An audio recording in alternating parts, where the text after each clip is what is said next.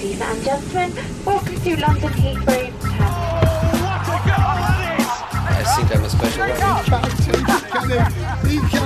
Correspondentes Premier. Com João Castelo Branco e Ulisses Neto. That would be very nice.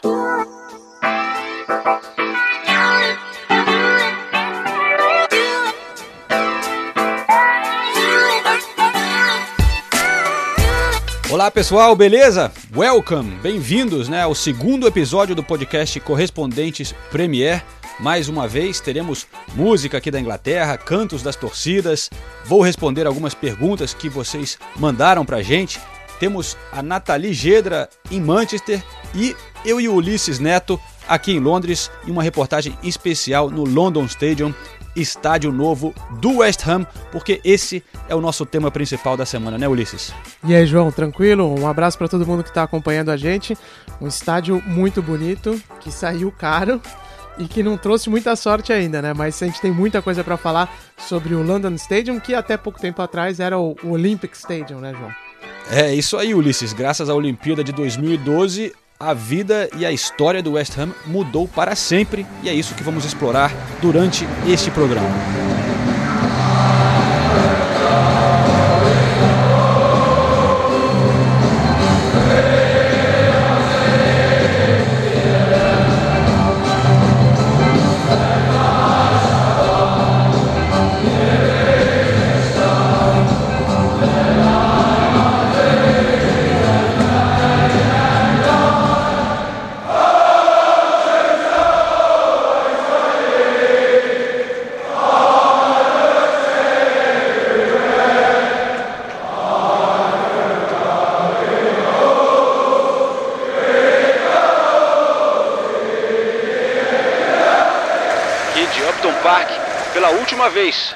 João Castelo Branco para os canais ESPN.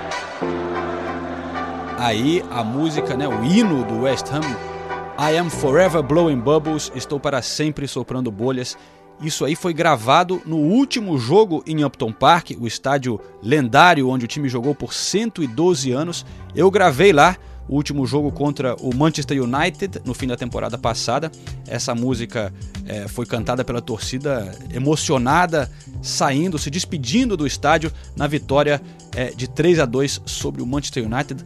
Foi um jogo emocionante, Ulisses, além da festa toda, foi 3 a 2 é, A torcida assim fez uma festa incrível antes do jogo, já tinha muita gente do lado de fora para se despedir do estádio e não queriam deixar o ônibus do Manchester United chegar no estádio, apedrejaram o ônibus. Eu lembro, deu uma Lembra confusão disso? enorme, né? Nossa senhora. Você chegou a ver na hora ali a, a, a, o quebra-pau ou você já estava dentro do estádio? Eu já tinha entrado, mas eu vi que ia dar problema, porque ali é muito apertadinho, é as verdade. ruas em volta do ali a Green Street, né? Já tava muita gente na rua, mais do que normal e o pessoal, ó, bebendo o dia inteiro. é festa de despedida, né? O pessoal acaba abusando um pouco. Pô, o jogo foi atrasado por uma hora. Eu lembro, eu lembro. Foi uma grande confusão na Premier League, algo que não é comum aqui, né? Apedrejar ônibus e tudo mais. Isso é uma coisa que a gente não vê tanto na Premier League, é na Premier League, né? Mas o West Ham é um clube que tem uma fama, né? De, de hooligans, por exemplo. É um clube que desperta muita curiosidade, até por isso é legal a gente falar nesse podcast do West Ham. É, claro, tem essa história do estádio que está completando um ano, acabando a primeira temporada no novo estádio, mas é um clube que, fora isso, é, tem muitos seguidores por todo mundo, até aqui na Inglaterra, às vezes é o segundo clube de muita gente, que é um clube que tem muito charme, eu diria, não é? Clube da classe trabalhadora, né, João? É até legal a gente falar um pouco sobre esse, essa, esse entorno né, do, do, do West Ham, que geograficamente a mudança não foi tão grande, né? Porque a distância entre o Upton Park e o, e o Parque Olímpico, o Parque Olímpico não é tão grande assim, né? Mas Uh, no final das contas, houve essa transição, ela representou muita coisa para o clube, até nessa mudança do, de perfil, né? De ser um clube mais popular, de ter o. que está até no escudo, né? Os martelos estão ali de, de representando isso. E é interessante a gente falar sobre essa, sobre essa tradição do West Ham. E para isso a gente tem até um convidado que conhece bastante do clube, né, João? É verdade. Eu acionei aqui um, um parceiro meu, o Pedro Tatu, que trabalha lá no Brasil em parceria com a revista Corner, ele faz o Casual Football, que é um, um, canal no YouTube. Ele é torcedor fanático do Corinthians, mas também apaixonado pelo West Ham. E eu perguntei para ele, justamente para o pessoal que acompanha o podcast, para entender um pouquinho o que que atrai, o que que atrai né, uma pessoa lá no Brasil a torcer pelo West Ham. Grande João Castelo Branco, um abraço aí, velho. Parabéns aí pelo podcast. É... Cara, é muito fácil. É... Eu comecei a gostar do West Ham mais ou menos em 94, 95, por causa das bandas que, que eu ouvia ali. Ouvindo, eu sempre gostei muito de punk, muito de ska, então consequentemente eu comecei a por gostar das bandas, eu comecei a pesquisar algumas coisas sobre elas e aí eu vi que tinha um lance de futebol, principalmente banda inglesa, assim, tinha bastante relação com futebol. E aí eu fui pesquisando, ali é coisas com do Cockney Rejects, do Business, do Coxpar, entre outras, e vi ali a ligação com o West muito forte, principalmente o Cockney Rejects, né? Tanto que em até alguns shows que eu fui deles, eles tocam o hino do West os caras são super doentes pelo West. E dali partiu, eu comecei a pesquisar, a partir da das bandas eu comecei a pesquisar mais sobre o West Ham e também vi que tinha uma. Ele era muito parecido com o clube que eu torço no Brasil, que é o Corinthians ali, o lance da torcida, tal, coisa de operar, aquela coisa bem da torcida mesmo ali. Então, cara, fiquei bem alucinado, assim, comecei a pesquisar coisas do West tem um monte de camiseta hoje em dia, tanto camiseta normal quanto camisa de jogo, tenho um quadro do Bob Moore na minha casa, que é um dos, dos ídolos do futebol que eu tenho aí, junto com, com Sócrates Maradona e Cantona, tem ali, tem os quatro na minha casa, os quatro quadros dos, desses grandes jogadores, e até hoje fui, tive o prazer de duas vezes no Hampton Park, fiquei emocionado pra caramba quando eu fui. E até hoje eu acompanho, quando não, não acompanho na televisão, eu tenho um aplicativo no meu celular que me informa quando começa o jogo, toda gols, é, o placar do jogo, cartão amarelo, vermelho, tudo sobre o West Ham. Então até hoje virou aí, hoje em dia acho que eu posso dizer sim que eu sou um torcedor do West Ham. Antes eu era só um simpatizante e acompanha aí. E é isso, cara. É bem simples, aí tem muito a ver com, com punk rock. É, um grande abraço para você, boa sorte aí no, nessa empreitada e tamo junto aí. Ódio eterno futebol moderno. É bem interessante essa ligação do, do, da música com o West Ham, como o Pedro falou. E a gente tem que entender que Londres é uma cidade muito grande também. Não é tão grande como São Paulo, por exemplo, mas é maior que o Rio em termos de população e as regiões são bem distintas umas das outras, né? E, e, o leste de Londres tradicionalmente é uma área que era menos desenvolvida, começou a mudar depois do Parque Olímpico, mas o West Ham tem essa identificação com o leste, porque está localizado ali, e isso quer dizer muito sobre o perfil do torcedor e o perfil do clube, né, João? Você que está aqui a, desde que a rainha era a princesa, como eu disse, como é que você pode explicar isso um, um pouco mais melhor para a gente entender o quanto a identificação do bairro se, se transforma na, no perfil do torcedor e do time, assim? Ah, com certeza, sempre os clubes aqui têm uma identificação muito forte com os bairros, né, como você falou. E o leste de Londres é realmente uma área, como eles descrevem aqui na Inglaterra, working class, né, de, de área de trabalha, é, classe trabalhadora mesmo. E, e sempre foi assim. E, e, o clube tem um pouco de, dessa sensação né, de ter um, um, um pessoal é, muito fanático, até por ser é, esse tipo de perfil de gente mas é uma área que também, assim, sempre teve uma identificação muito forte com gangsters, com os Cockneys, o, por exemplo, os gêmeos Cray, né, o Cray Twins, que são os gangsters mais famosos da Inglaterra, eram de lá. É, tem esse lado, assim, que é, de certa forma, violento, de certa forma também um lado meio cool, assim, como... É, que traz um, uma mística. Um estilo e tal. É, com certeza. Tem, né, essa coisa do hooligans, é, que tem um lado violento, mas também tinha essa coisa do é, de, de, tribo, né? De, os casuals, muita identificação com o West Ham. Claro, os hooligans foram muito violentos e foi uma coisa até que ficou glamorizada com o filme Green Street Hooligans no Brasil, é Hooligans, né? Sobre a rivalidade com o Elijah Mil... Wood, né? É, o Elijah Wood, o americano no meio dos hooligans ingleses aqui, foi meio estranho, mas, mas o filme foi legal e retratou um pouco dessa de como que é essa a vida dos hooligans, essa coisa de brigar fora dos estádios. E realmente isso existiu muito é, no West Ham. Ele fez bem o acento, não? O, o, o, o sotaque, o Elijah não, Wood? Não foi mal não, cara. Não, foi, foi bem. meio cockney assim, né?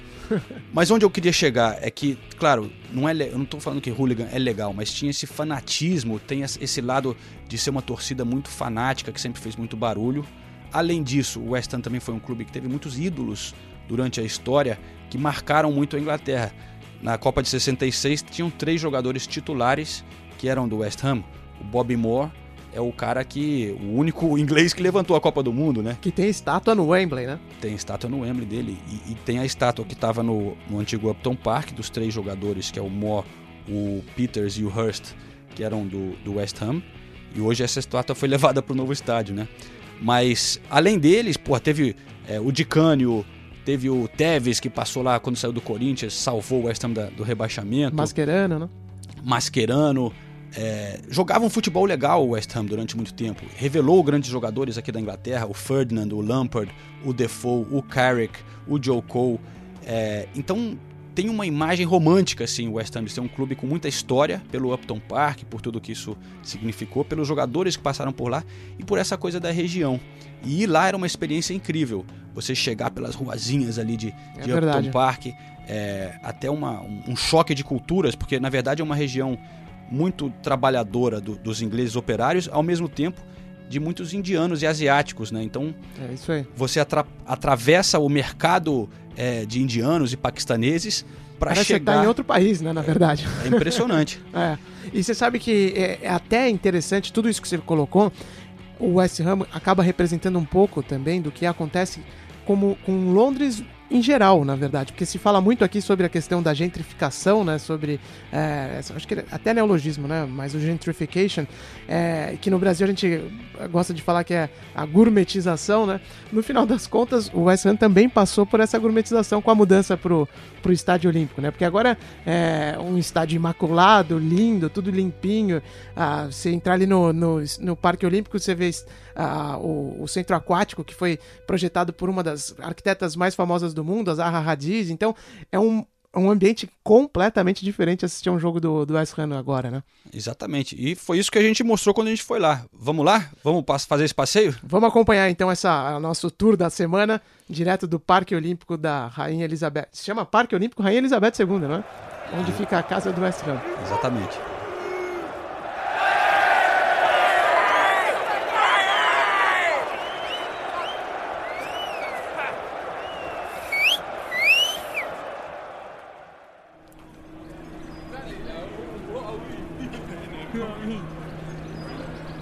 Bom, estamos chegando aqui então no estádio do West Ham e a chegada principal, né, tanto por metrô ou nesse caso nosso hoje de carro, você chega dentro de um shopping, né, Ulisses, um dos maiores shoppings da Europa. E isso já diz muita coisa, né, sobre o que está acontecendo com o West Ham. É, a, gourmetização, como a gente brincou, né? Tudo muito novo, porque é, é por, por acaso também é a mesma saída que eu usei muito, imagino que você também, durante as Olimpíadas, né? Porque a, a entrada do Parque Olímpico era uma das principais entradas, era essa daqui, né, João? É, estamos entrando no Parque Olímpico agora. Foi uma coisa muito legal para a região, para esse bairro, que isso aqui eram terrenos abandonados, era, era uma coisa horrível. Só que para o West Ham é uma mudança muito grande, como você disse, a gourmetização, né? Você chegava no Upton Park, eu lembro, você passava por pubs que estavam lá há 100 anos, onde a galera bebia, um puta charme. Você vê aqui a galera bebendo ali no Decal, a vaca, é uma, um lugar, tipo uma cadeia que vende bife. Não tem nada a ver. Você passava pelas casinhas que tinham ainda as velhinhas que abriam a janela da casa para vender as balinhas. O cara que está ali há 50 anos vendendo sempre ali o, o- o hambúrguer, a salsicha, os, os cafés tradicionais, aqueles cafés né, de, de- do, do leste de Londres que vendem os pais, né, as tortas, a batata frita. Toda essa, essa identificação acabou, acabou. Você está chegando agora aqui numa coisa totalmente sem charme, sem alma. É um shopping. O estádio faz parte do complexo de um shopping. work with ESPN uh, from Brazil. Yeah. Just recording a little audio report uh, about the West Ham. Yeah. Could I ask you a quick question? I don't know a lot about West Ham, but I've got a few birds in Brazil I'd like to say hello to. O que aconteceu aqui é que no nosso caminho para a entrada no estádio, a gente viu um grupo de tiozinhos e o João falou: Ah, vamos ali trocar uma ideia com eles. E daí o João se apresentou, disse que a gente era da ESPN Brasil e perguntou para ele se poderia fazer umas perguntas sobre o West Ham. O senhor respondeu: Eu não sei muito sobre o West Ham, mas eu conheço umas minas brasileiras que eu topo falar. Na real, o tiozinho era um cambista, então valia ainda mais a pena ouvir a opinião dele, porque apesar da atividade subversiva, para ser simpático, né? Subversiva, para não dizer ilegal, o cara entende bastante de clima em dia de jogo. O que ele disse é que o clima mudou muito, o estádio fica longe da saída do metrô e que essa caminhada quebra um pouco o clima. Ele disse que não gosta e que muita gente da torcida também não está feliz com o estádio olímpico porque a arena fica no meio do nada, nas palavras dele. Todo mundo se perde no caminho da estação até o estádio. Eu acho que ele exagerou um pouquinho. Say hello to Simone. Simone. Simone, come here. Simone, she comes from Florianopolis. Is it Florianopolis? É, aqui ele mandou um salve pra mina dele, disse Simone, liga nós, querida. Recado dado, Simone de Florianópolis. How much is the tickets for today? Uh, 150, 200. You want one? Cambista metendo a mão, né, cara? 200 pounds, velho. O que, que ele falou, João? Não compre ingressos do Cambistas. Tem o pessoal animado aqui, vamos ver se a gente fala com os torcedores que estão cantando. Big rivalry with, uh, with Tottenham. Big rivalry, yeah, but I reckon with the fucking we're better Os dois malucos ali já tinham tomado um negocinho, né? Como vocês podem perceber. E o João perguntou sobre a rivalidade com o Tottenham, provavelmente o time mais detestado de Londres pelas torcidas rivais. Os dois disseram que dava pra ganhar, que realmente a rivalidade é muito grande, mas que eles iriam aplaudir o Aaron Lennon porque apesar dele ser ex-jogador do Tottenham, ele também é jogador da seleção inglesa. Vocês devem ter visto o caso dele nessa semana, ele foi detido nas ruas de Manchester e está sofrendo com problemas psiquiátricos bem sérios. Antes de ir embora, a dupla ainda deu uma canjinha pra gente. Eles mandaram a música do argentino Manuel Lanzini. ain't nobody like Lanzini makes me happy. Plays the West Ham way.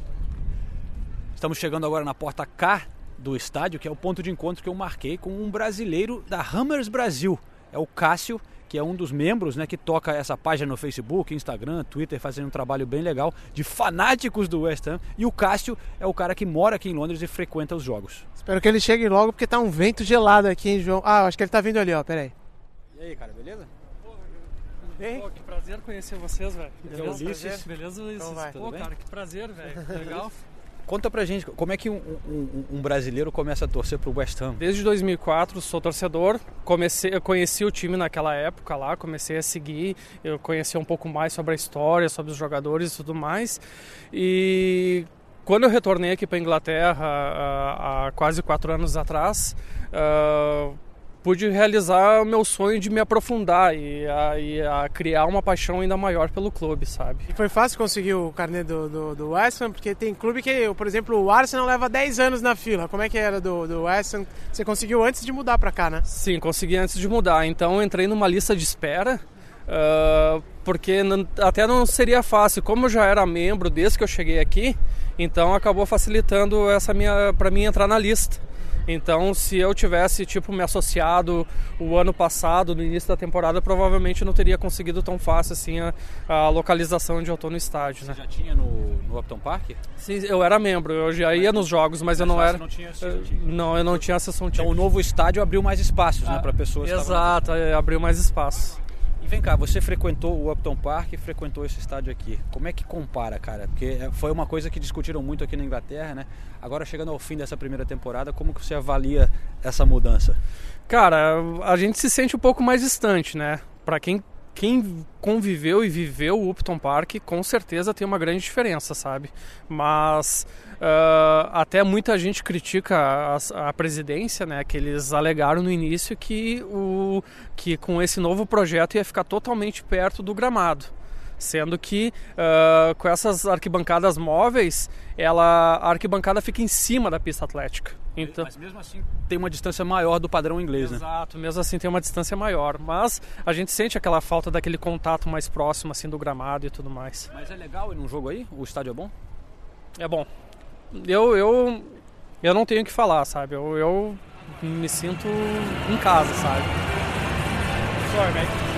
Thank Esse negócio de bolinha de sabão é meio Disneylândia, não é não? Mas é diferente, né? Hoje em dia é é difícil ter uma coisa tão diferente. Fica legal.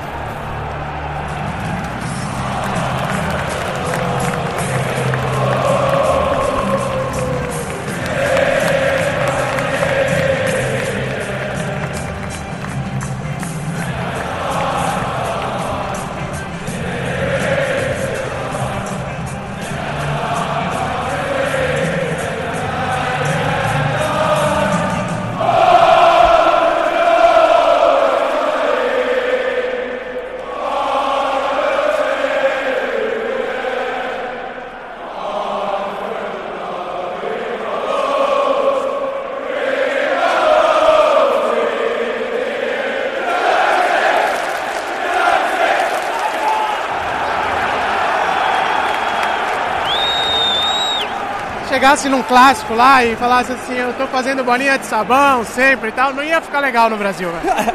Olha, a letra ainda é meio assim. Eu estou soprando bolhas, bolhas bonitinhas, lovely pretty bubbles soltando pelo ar. Mas é uma dessas peculiaridades do futebol inglês que, que é muito legal, né?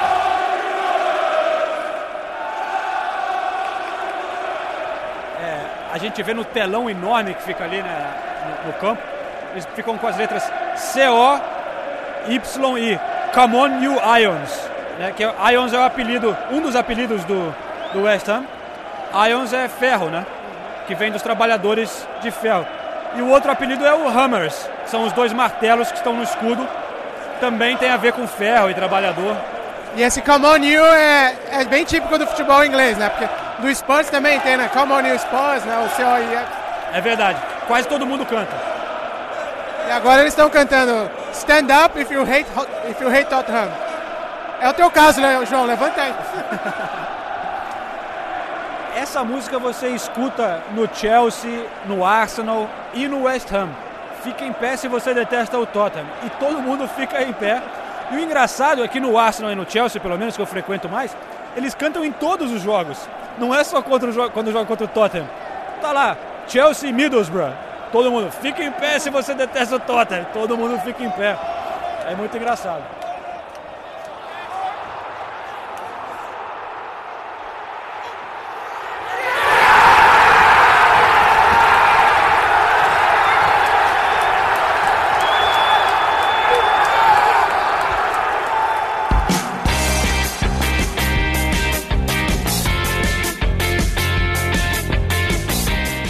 Ulisses, uma coisa que eu escutei na torcida do Chelsea quando foi visitar o London Stadium, uma música que ficou marcada e pra mim representa um pouco é, essa mudança. A música era assim: You sold your soul for this shithole.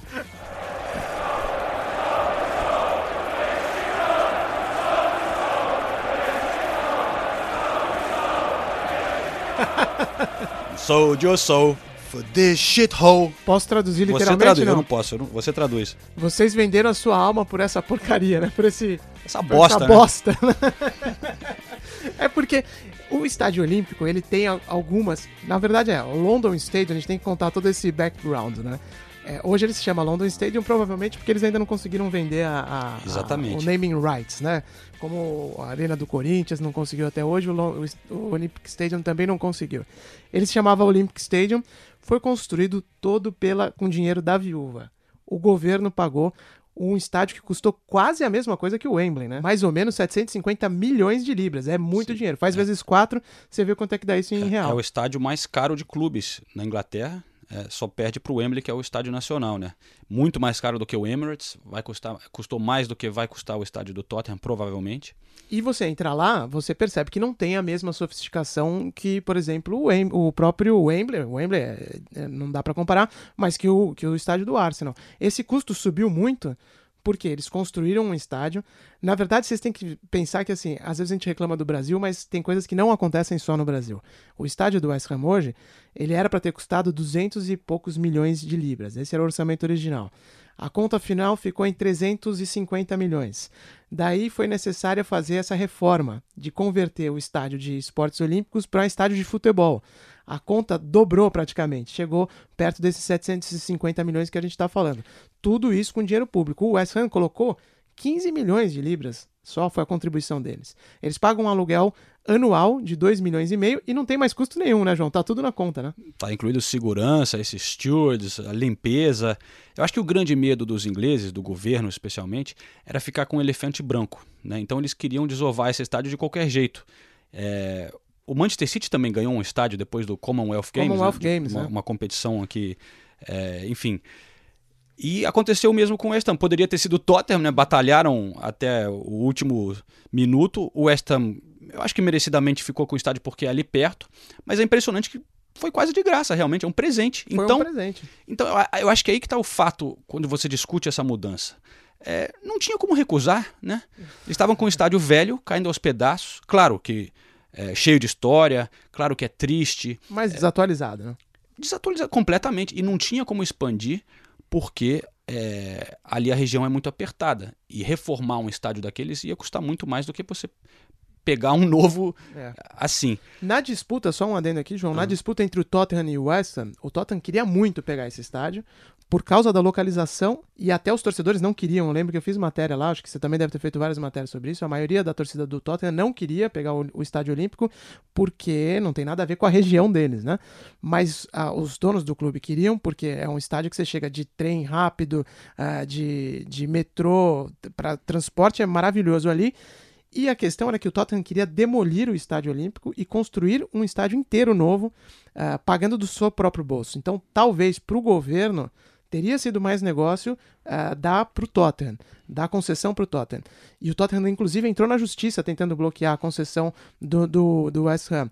Mas acontece que, se demolisse um estádio, haveria uma comoção pública muito grande aqui de falar: construímos um estádio de 350 milhões de libras para os Jogos Olímpicos, que foi completamente demolido. Então o governo quis é, dar essa justificativa para o povo e, a, e, teve que pagar a conversão, porque o Ham não ia ter dinheiro para pagar a conversão. E aí saiu esse, esse custo astronômico que a gente está falando aqui. Às vezes eu acho que você tem que parar para pensar o que, que você quer ser, né? Exato. Aonde você quer chegar. Né? Você constrói uma arena dessas nova, você perde toda a sua história.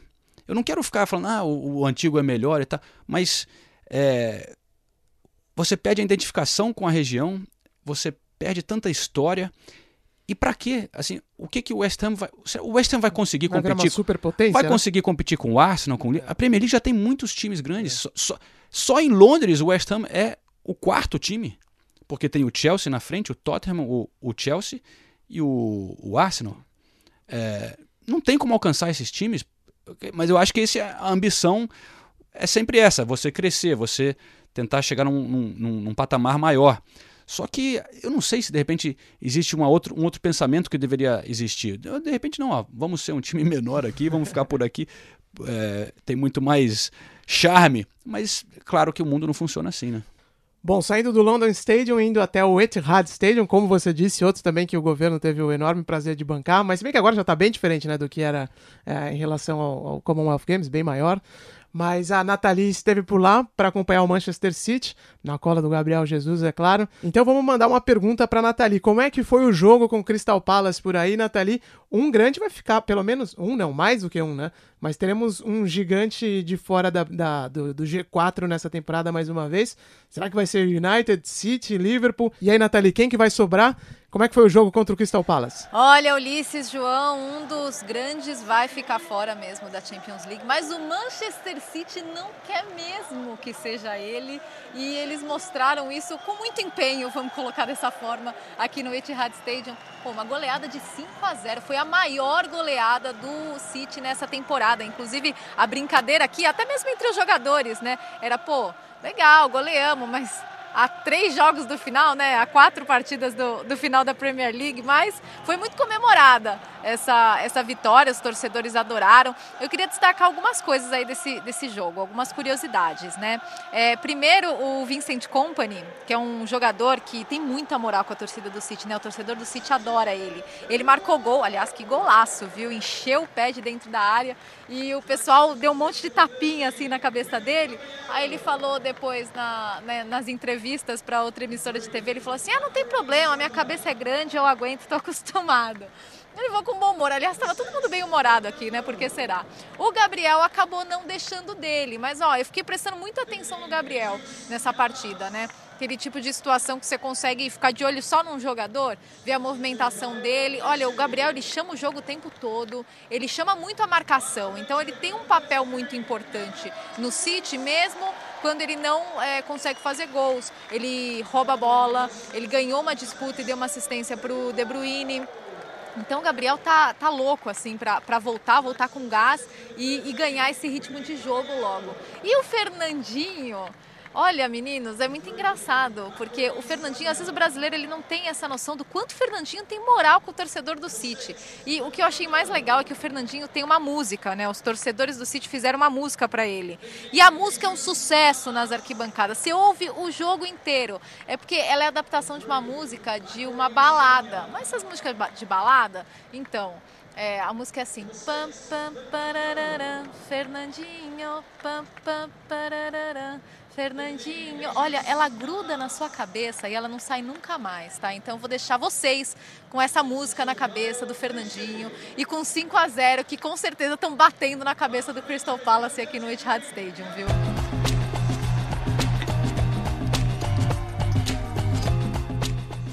Bom, Nathalie, então, direto de Manchester, aqui no Correspondentes Premier. E uma coisa engraçada, Ulisses, nessa briga pelo top 4, né, o G4 aqui na Inglaterra, você sabia que poderia, em tese, haver um playoff para decidir a última vaga é, da Champions League? Não, não sabia. Qual? A quarta vaga? É. Ah, como é que funciona isso aí? Não estava sabendo, não. É o seguinte, e é assim, se você olhar a tabela, não é impossível. Uhum. É, se dois times acabarem empatados, e aí, a gente empatado em ponto. Tudo. Em, em, em claro, em saldo de gols uhum. e gols marcados, né? Gols marcados seria a última, é, o último desempate. Se tiver tudo igual, teria um jogo em Wembley para decidir qual time inglês vai pra Champions League. Isso daí me interessou, hein? Ia ser um jogão, hein? No, no Wembley, 90 mil pessoas ali. Pensou? Manchester City e Liverpool, por exemplo? Pô, seria um baita jogo. Agora eu vou torcer pra esse empate total aí. É isso aí, uma curiosidade pro pessoal. E agora eu acho que tá na hora de eu responder umas perguntas, né? Vamos lá então, tem muitas perguntas para você aqui, João. Agradeço o pessoal que participou, que mandou recado. Muito legal ver essa é, interação, os comentários que vocês mandaram no Twitter, no Facebook. Continuem mandando, a gente tenta dar uma moral para vocês por aqui. O que, que temos então? Ah, então, antes das perguntas, repetir para o pessoal não esquecer. Arroba J Castelo Branco, é isso? Isso aí, no Twitter. No Twitter, arroba J Castelo Branco com um L só. E eu tô no Twitter como arroba Ulisses Neto, tudo junto. Podem usar também o hashtag Correspondentes Premier, tanto no Twitter como no Facebook, para acessar o nosso material. Então, primeira pergunta chegou pelo Twitter, uh, João. O Eric Costa falou o seguinte: João, com quantos anos você foi para Londres? Do que você sente mais falta do Brasil? É. Ó, cheguei aqui em 1989. Eu tinha 10 anos de idade, fui direto para a escola aqui, me jogaram aqui sem falar quase inglês, tive que me virar. O muro de Berlim ainda estava em pé? Estava em pé. O minha... mundo não conhecia Eric, Eric Cantona? não, aliás, a minha mãe era casada com Pedro Bial, né? A gente veio por causa disso. E pouco depois de ele chegar aqui, ele foi fazer a cobertura uhum. da queda do muro de Berlim. Eu lembro que ele trouxe um pedacinho para mim. Sério? Infelizmente eu perdi. Não, não. Sério que você perdeu? eu tinha um pedacinho. Você perdeu um pedaço do muro de Berlim, perdi, João? Perdi. Pô, mas parece um pedaço de muro qualquer. o pessoal vende isso em Berlim hoje em dia. Né? Você pode voltar lá e comprar. Bom, enfim, cheguei com 10 anos e a outra parte da pergunta era o que, que eu sinto mais falta, né? Sem dúvida, o clima, a comida, as pessoas. Não, o Brasil é um ótimo lugar que dá muita, sente muita falta realmente, mas eu acho que a, uma, a coisa principal é o sol. Aqui o inverno é muito longo e, e cansa um pouco, aquele calorzinho, é, o sol e tudo que vem ligado com o estilo de vida associado Exato. ao sol é o que eu sinto mais falta. Sair de bermuda e chinelo é uma coisa que eu sinto falta também, viu? Próxima pergunta, João. Essa veio pelo Twitter também, Marcelo Urânia. Ele diz o seguinte: qual a relação Horby-Arsenal no período pós-febre de bola? Ele vai aos jogos, continua fanático? Ele é Wenger in ou Wenger out? Valeu, abraços. E aí, João? Fala Marcelo, tudo bem? Bom, é, o Marcelo está se referindo ao, ao livro clássico né, do Nick Hornby, que escreveu Febre de Bola, o Fever Pitch, livro muito famoso sobre o Arsenal.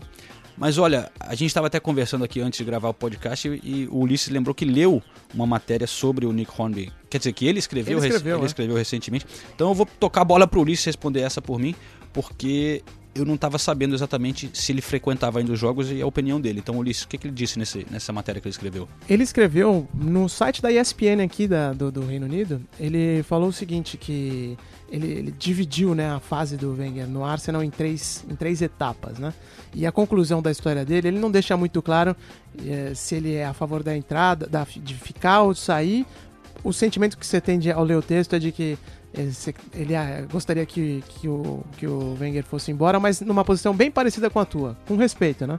E ele termina falando o seguinte: é, essa última década foi muito ruim do Arsenal e, e o Wenger só tá no cargo até hoje porque é, por causa do começo dele no time e provavelmente quando ele sair vai- não vai demorar muito para a torcida ah, ah, é, fazer as pazes com ele de novo, né? Esse período de todo mundo criticando e tal vai passar rápido porque o Arsenal deve muito a ele. E tem vários pontos interessantes, João. Eu não sei se você vai lembrar disso porque você ainda era criança provavelmente nessa época, mas ele cita que antes do, do Wenger ser contratado, em 96, né? É 96, é isso? Uhum. É, em 96, é, ainda era comum no Arsenal, quando acabavam os jogos, os jogadores saírem do, do Highbury e irem direto pro pub. Direto pro pub. É- Isso era normal aqui na Inglaterra. Ah, é. Não, a cultura aqui foi, era muito forte, né? De, de acabar o jogo, vai pro pub. E a torcida às vezes encontrava os jogadores no pub e bebiam com eles, é- é- era super normal.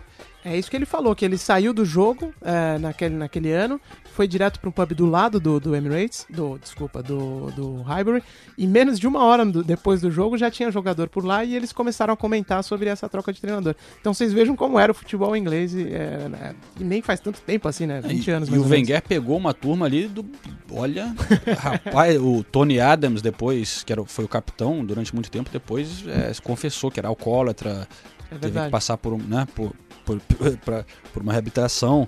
É, mas aquele time ali, o Adams, o Merson, é, vários jogadores doidaços, assim, que bebiam, enchiam a cara pra valer. E o Wenger foi o responsável por mudar essa cultura toda do Arsenal e transformar o time no que virou depois. Bom, vamos então encerrar o programa Correspondentes Premier com aquela parte legal que a gente gosta das recomendações para vocês. Antes do João trazer uma coisa mais sofisticada, literária e tal, eu vou apresentar uma música mais do gueto aqui da, de Ó, o Londres. Ulisses, hein? eu, eu, vi, eu vi um show já do- desse camarada chamado Stormzy. Eu, com meu sotaque brasileiro, estava dizendo Stormzy e o João falou: Não, peraí, que você está falando. Sto- o nome certo é Stormzy. Que é um caboclo de o que, uns 2 metros e 80 mais ou menos, né? Porra. intimida, uma- uma- um cara que intimida mesmo, mas é muito bom no grime, que é uma, uma derivação, vamos dizer assim, né, do, do hip hop. E é um dos artistas que tá mais famosos aqui agora, né? que tá- Bombando. Tá bombando mesmo. E torcedor do Manchester United fanático, viu, João? É de Londres, mas ele torce pro Manchester United. É verdade. É um estilo de música que, como você falou, muito popular agora. Vem. Na verdade, Londres é, desenvolveu vários estilos de música eletrônica, né? O, o jungle, que de- depois acabou virando drum and bass. É, muito dessas coisas começaram aqui. E esse grime é uma mistura de drum and bass com o hip hop. É um hip hop com uma batida um pouco mais rápida. E o Stormzy já virou popular, virou quase música pop, né? O que, que você tem aí pra tocar dele? Essa música que tá tocando é Shut Up. Como é que é o, como é, que é o, o sotaque dele aí, João? É o Better Me? You think you're better than me? Shut up, mate. Shut up. Shut up. Mention my name in your tweets. I rule by shut up. Shut up. How can you be better than me? Shut up. Shut up. Best in the scene. Tell my man. Shut Look, up. Couple man call me a a backup dancer. On stage at the Brits, I'm a backup dancer. If that makes me a backup dancer, the man in your vids, backup dancer. The man in your pics, backup dancer. Man, wanna chat about backup dancer. Big man like me with a beard, I'm a big man, how the fuck Mas can I back up? essa música aí, originalmente ele gravou, tem o clipe dele no parque, né? É. Como freestyle, ele dizem aqui, né? Um um rap assim, meio que espontâneo. É verdade. E acabou virando música hit que, sei lá, vendeu milhões. É isso aí. Coloca no Google, coloca no YouTube, Storms e Shut Up, e vê esse vídeo que o João falou, que é muito legal mesmo. Ele vai ali no, no freestyle mandando. Pô, se fizesse uma batalha, se ele fosse lá no Santa Cruz na, na rinha de MCs, eu acho que ele ia ganhar várias, viu? É ele e os parças ali, né? E a tua recomendação, João, qual que é então? Bom, agora é a parte de livros, né? Eu vou recomendar essa semana um livro que eu tenho que confessar que eu não acabei de ler, mas estou lendo, eu li um quarto, vai? Ainda não cheguei na metade, mas eu sei que é muito legal e, e já estou gostando muito, que é o, em inglês, é o Inverting the Pyramid. Foi lançado em português também. É, o autor é o Jonathan Wilson, que é um jornalista famoso aqui, eu acho que do Guardian, e também é editor de uma revista chamada The Blizzard, que é uma revista bem legal sobre Ah, tô futebol. vendo aqui, eu não conhecia essa revista, hein? Pô, Não, é tipo uma corner assim aqui da Inglaterra. Sofisticada, hein, meu? É só textos um pouco mais longos, assim, de- Aham. de, jornalistas legais. É, sai cada três meses. Eu recomendo essa revista, o Blizzard, mas na verdade a recomendação o era, era o livro, que foi lançado no Brasil, então tem em português. É A Pirâmide Invertida, a história da tática no futebol. Foi traduzido pelo meu parceiro, meu amigo André Kfouri, jornalista da ESPN. Muito bem traduzido. E olha só, eu recomendo porque, é, como eu disse antes no podcast, a tática não é o meu forte, essa coisa de comentar ah, tática e tal. Não, não é minha Eu conto histórias aqui do futebol, mas eu não entendo Sim, sim. tanto de tática. Isso aqui vai ajudar muito as pessoas que estão interessadas, porque ele conta a história da tática no futebol desde o começo do futebol. A evolução inteira, né? Evolução pelo mundo todo, de uma maneira simples e acessível e com histórias muito legais sobre times aqui, muito aqui na Inglaterra, mas também em todo o mundo, como que as coisas foram mudando, como que o futebol foi se adaptando e, e, enfim, muito interessante, muito legal esse livro. Apito final, então, João, fim de jogo, acabou? Isso aí, acho que chegou ao fim, vamos tentar a coisa vai se estendendo aqui, né? Conversa boa, a gente tenta fazer mais curto, mas é difícil. Mas olha só, pessoal, obrigado por. Se você chegou a essa parte, obrigado por escutar tudo. A gente vai continuar por aqui publicando toda terça-feira esse podcast. Correspondentes Premier. Bota um hashtag ali antes se você entra em contato é, no Twitter, no Facebook. E a gente tenta é, responder algumas perguntas de novo na semana que vem. É isso aí, um abraço pra todo mundo. Não esquece de mandar sua pergunta, arroba J, underline, Castelo Branco, arroba Ulisses Neto, pra participar aqui do nosso programa. Um abraço pra todo mundo, até a próxima. See you later. All of my tugs. Party's done, everybody go home. Apart from the girl, them you lot stay. Walk in the club with a girl, say hey. Tell a man like I'm K to the A. There's no champagne, we don't break. Yeah, I'm the best, I'm so cocky. I got a mob like ASAP Rocky. I set trends, dumb man copy. They catch feelings, I catch body.